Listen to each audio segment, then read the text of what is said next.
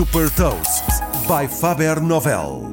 Eu sou o Nuno Ribeiro da Faber Novel e trago-lhe as notícias mais relevantes das empresas que lideram a nova economia. Neste Gafanomics destaca as mais recentes inovações e movimentos estratégicos da Neuralink, Microsoft e Apple. Gafanomics. Nova economia, novas regras.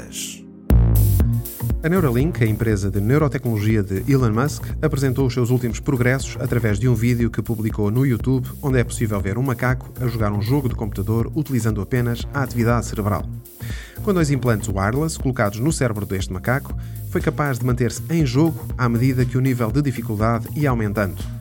O objetivo da Neuralink é que estes implantes cerebrais sejam colocados em humanos através de uma pequena cirurgia sem dor e que é realizada com elevada precisão por um robô.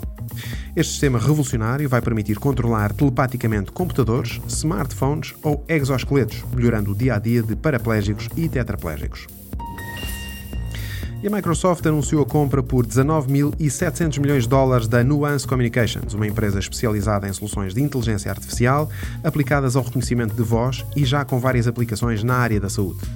O software da Nuance permite, por exemplo, libertar os médicos de tarefas diárias, como anotações clínicas, através da captação e transcrição automática das conversas com os seus pacientes.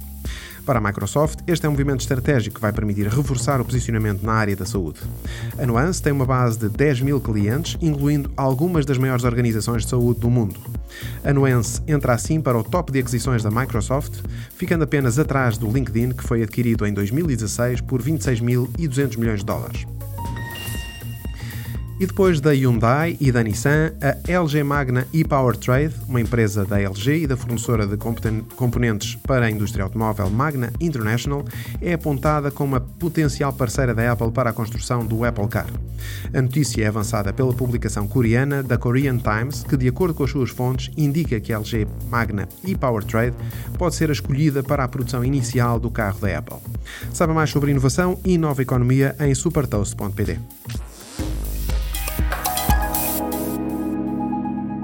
Super Toast é um projeto editorial da Faber Novel que distribui o futuro hoje para preparar as empresas para o amanhã.